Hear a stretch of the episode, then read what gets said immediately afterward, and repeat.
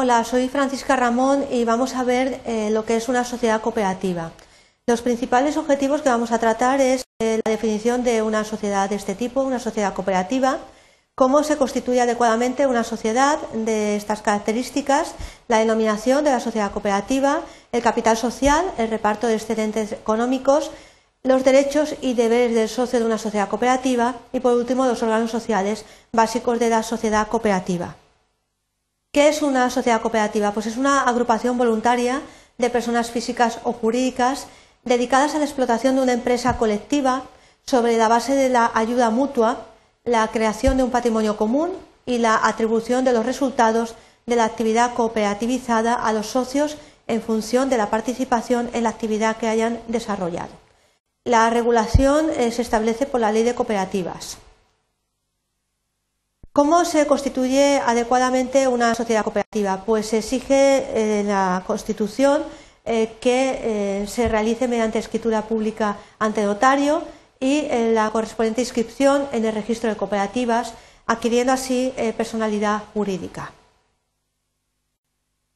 En cuanto a la denominación de la sociedad cooperativa, tenemos que tener en cuenta que no se podrá utilizar una denominación idéntica a la de otra cooperativa eh, que ya exista.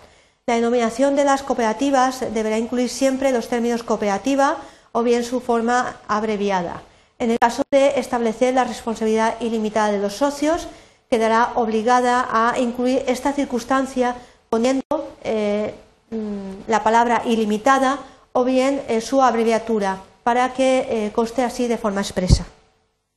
En cuanto al capital social, mínimo será de 3.005,06 euros y el importe total de las aportaciones de cada socio no podrá exceder del 45% del capital social. Vamos a ver ahora cómo se realiza el reparto de los excedentes económicos. Eh, salvo eh, disposiciones contrarias en los estatutos, los excedentes netos de la sociedad se van a repartir de la siguiente forma un 20% al fondo de reserva obligatoria y un 10% al fondo de formación y promoción cooperativa. El resto eh, de porcentaje eh, se podrá distribuir a los socios en concepto de retorno en proporción a las operaciones hechas por cada uno eh, con la cooperativa en el citado ejercicio en el que se hayan obtenido los excedentes.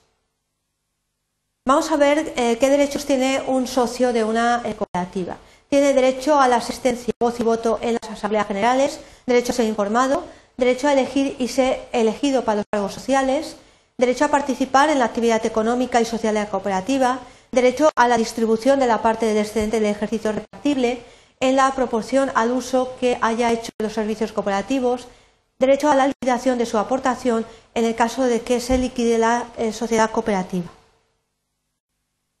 En cuanto a los deberes, como socio, eh, tiene que desembolsar las aportaciones comprometidas, asistir a las reuniones de los órganos sociales, cumplir los acuerdos sociales, participar en las actividades de la cooperativa, no realizar actividades de competencia con la cooperativa y participar en las actividades de formación y eh, promoción cooperativa. Por último, vamos a ver los órganos sociales básicos de una sociedad cooperativa. En primer lugar, tenemos la Asamblea General, que es la reunión debidamente convocada y constituida de todos los socios para deliberar y adoptar por mayoría acuerdos en las materias de su competencia. Tienen otras las siguientes competencias que tenemos a continuación: nombramiento y revocación del Consejo Rector, examen o censura de la gestión social, aprobación de las cuentas, distribución de los excedentes del ejercicio o imputación de las pérdidas, imposición de nuevas aportaciones obligatorias al capital, en el caso que sea necesario, actualización del valor de las aportaciones, modificación de los estatutos sociales, entre otras eh, competencias.